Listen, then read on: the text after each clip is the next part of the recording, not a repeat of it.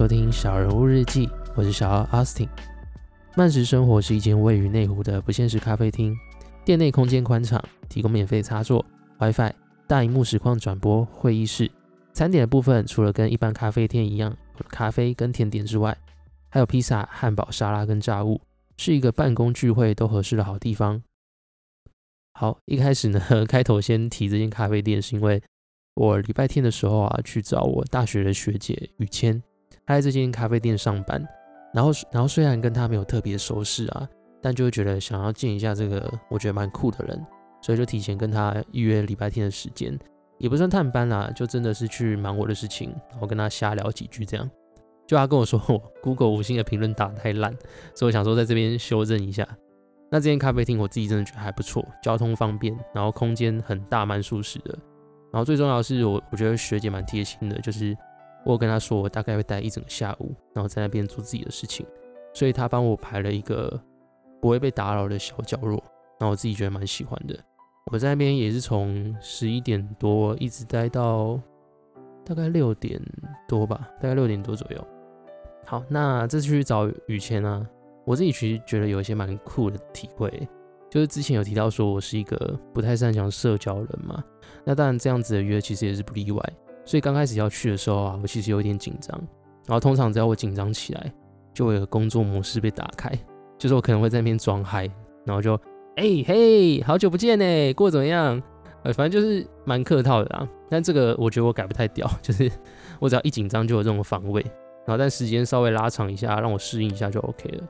那这次去找雨谦呢，我觉得他真的是蛮贴心的，而且让我觉得蛮有安全感的。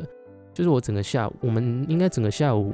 讲话次数可能次数可能没有超过三次哦。然后而且每次应该都不到五分钟吧。就其实一方面我是真的想去做我自己的事情，然后假日的某个时段呢，我通常都需要自己独处好几个小时，然后来记录我这礼拜发生的事情，接收到的讯息啊，然后看看有没有什么可以调整的地方。再把它带到下礼拜去执行，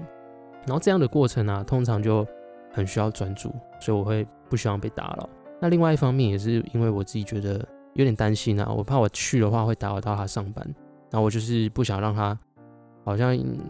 还需要顾我一样，这样我觉得蛮困扰的，而且这样我自己也会觉得压力很大。就听起来有点怪啊，就是我这一趟的目的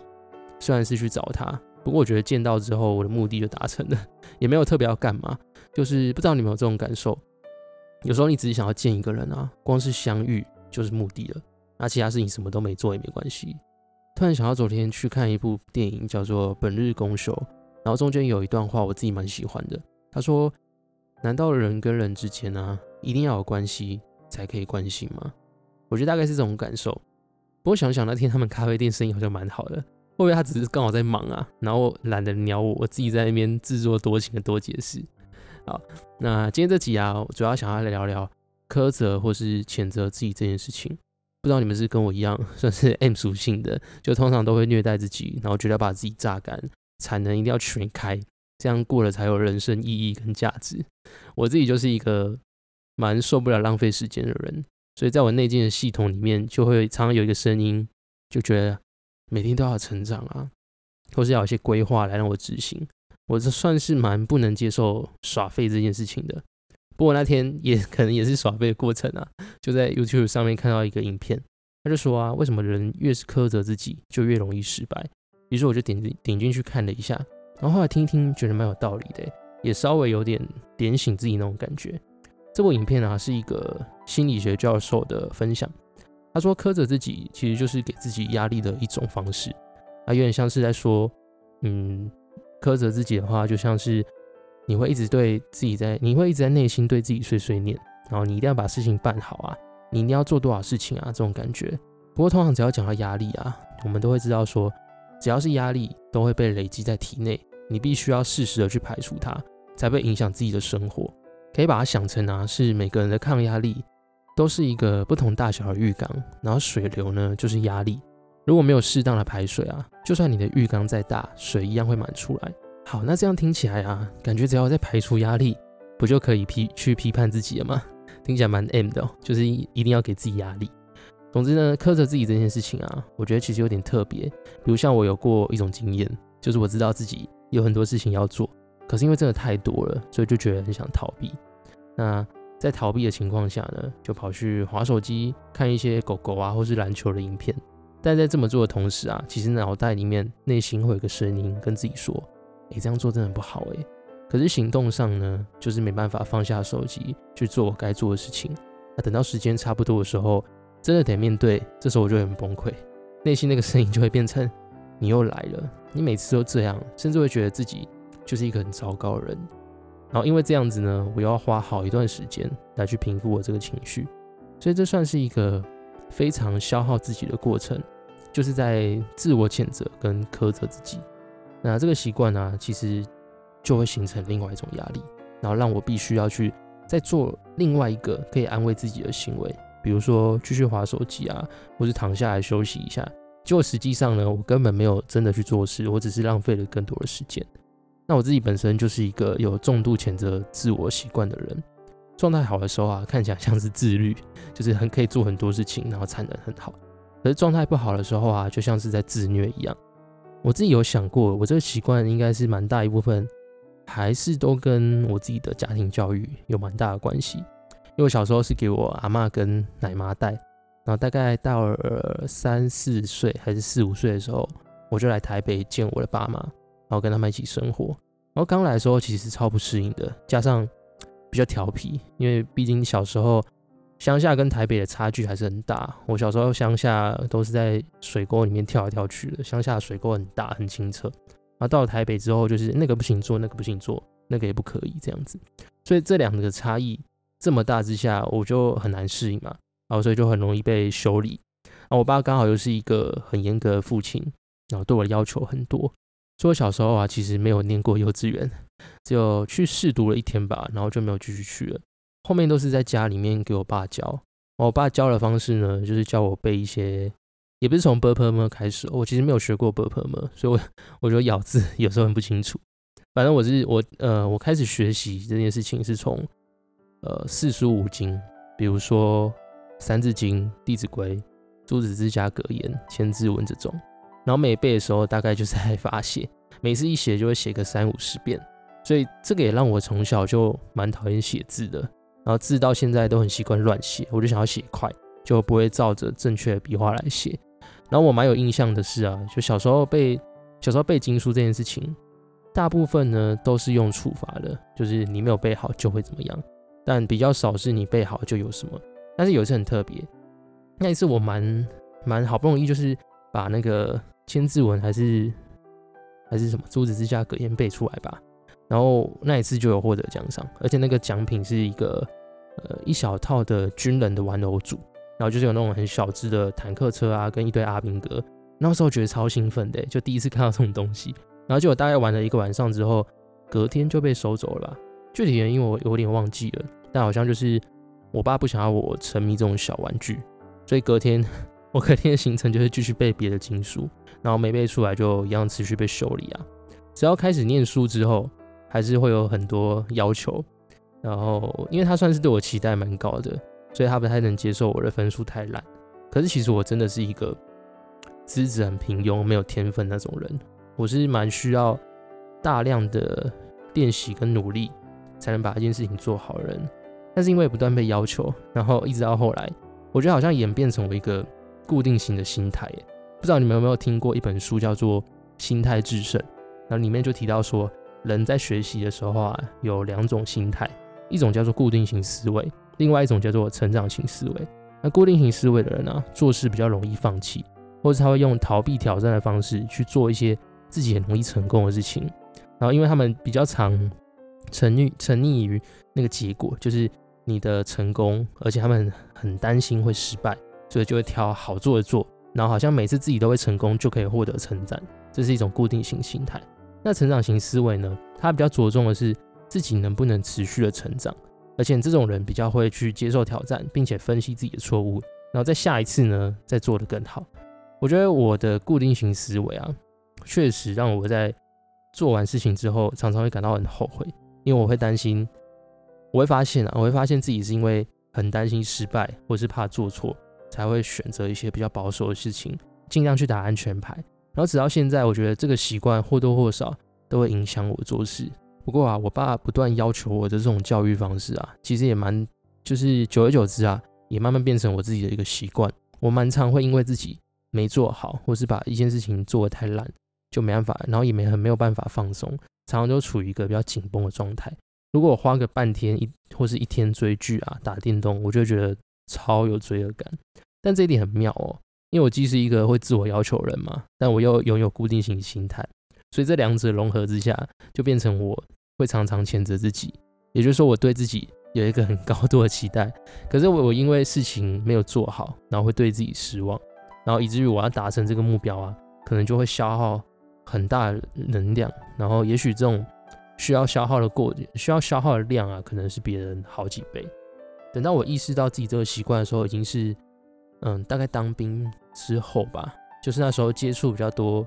个人管理跟规划的事情之后，才发现哦，原来我自己真的会是这样做。那一开始很痛苦啊，就是因为你会看见自己真的很多能力不足的地方，然后你会对自己失望，所以又会骂自己。但是同时之间，你又觉得自己应该要变好。可是你越变好的过程，只要一失败，你就觉得自己是个烂咖。所以这种时候，应该说直到去年还是前年吧，我才开始开始去练习说接纳自己这件事情。不过这件事情，因为真的在我身上运行不是那么顺利啊，我觉得我就是很没有办法接受那种。太正向的鸡汤的人，然后另外一部分我也觉得接纳自己听起来好像也是在承承认说自己能力不好，所以像这部影片啊，它有提供几个步骤，我看到的时候其实也觉得蛮抗拒的。比如他提到说，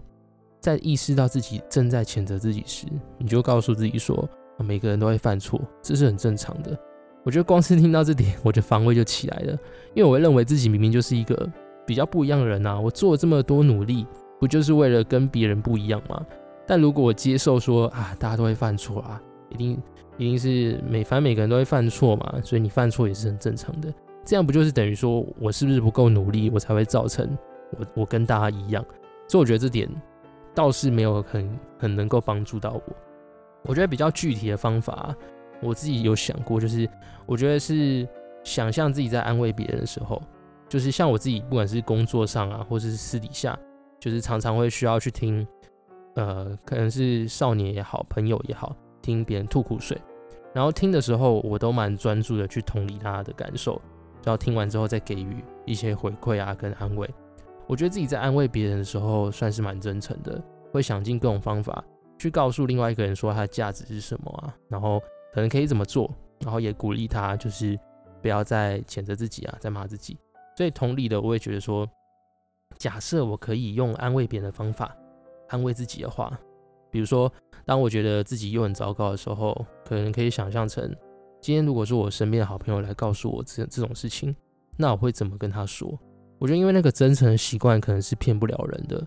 而且也不会让你比较有这么高的防卫，就听起来不会沦为一种精神胜利法。可能你照镜子跟跟自己说啊，自己很棒，自己绝对没问题。我觉得那个有点太。有点太屁了，就是我觉得不太可能。但我觉得，如果你可以想象你是有另外一个身份，然后那个身份的功用呢，就是专门在做你本来在做的事情。当你出事的时候，当你失败，当你挫折的时候，他会跳出来，然后跟你说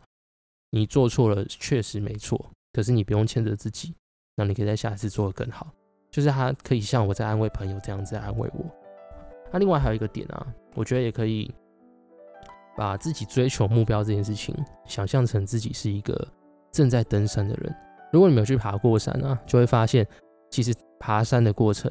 虽然是一直往山顶走，对不对？但是不会一路都是在往往上爬升。有时候你可能需要下切，然后下切完之后，你又要急剧拉伸，然后再下切，然后这样最后走一走，才有办法到山顶。我觉得这很像我们在做任何改变。一开始的时候可能有点成效嘛，但过一段时间之后，那个红利那个 buff 没了之后呢，就遇到一些挫折，然后可能又会做重蹈覆辙的错误，回到坏习惯的轨道上面。可是我觉得真的要相信说，其实你真的在变好，只要持续做下去，专注每一次的行动，你长远来看一定都比刚开始开始做的时候进步了很多。同样道理也是啊，就是如果玩股票朋友应该也知道嘛，就是大家都听过说。啊，长期来讲，就是股市，股市就是长期向上的，只是说过程之中会让你很痛苦，因为它会起起跌跌的嘛。嗯，不知道你们是不是也是会习惯谴责自己，或是会很常会骂自己，做不好就骂自己的人。我觉得这个有时候很难改变啊，因为它就是写在你的基因里嘛，它就写在你的习惯里。就是你可能是因为从小，像我自己是从小家庭家庭嘛，那有可能是学校的教育啊，老师喷你一句，那个一句就那么一句话，也许就跟着你一辈子，你永远都记得那一句话。可老师搞不好早就忘了。那有可能是环境啊，你跟同学朋友之间的竞争之类的都有可能。可是我觉得，如果你相信说骂一个人不会让一个人变好，那同样的，如果你不喜欢被骂，那也就不要骂自己，因为你你骂自己不就是等于你召唤的只是另外一个人，然后来骂自己嘛，然后又不会变好。所以我在也是在讲给自己听啦，就是骂自己其实是一个比较蠢的行为啦。所以我觉得，如果要练习自我接纳这件事情啊。我觉得可能可以先提醒自己，本来就是，如果你本来就是一个自我谴责习惯的人，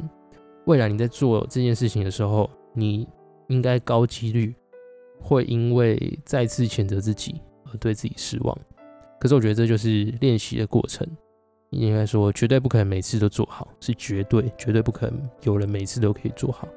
但只要每次都还有勇气去尝试的话，然后不要苛责自己。然后去想着，就算不苛责自己，你也不等于是放弃了，或是你就在放纵自己，而是你比较清楚说，虽然事情没做好，但不代表我是一个很糟糕的人。我觉得这蛮重要的。好，然后开头的时候有提到我去找于谦嘛，那当天他其实有给我一张日历，那我觉得日历上面写的东西还蛮不错的，所以在最后的地方跟大家分享。那这张日历呢，是一月五号的，也就是我跟于谦的生日，所以他送我这张，我觉得蛮开心的。好，那上面写说呢，理解一切已经过去，好与不好都只是曾经，因为你本来就会改变，而不是因为失去才变成现在的你。好，那这集呢就先聊到这边，希望我们可以一起练习变得更好，然后去喜欢自己的每个样子。谢谢你收听这一集的小人物日记。如果喜欢这期节目呢，可以到 Apple Podcast 留下五星评论，并留言告诉我你的想法。每一则留言我都会仔细的看，有机会也会在节目呢聊聊你提出来的议题。你是你生活的创造者，有梦的人一点都不渺小。小人物日记，我们下集节目见，拜拜。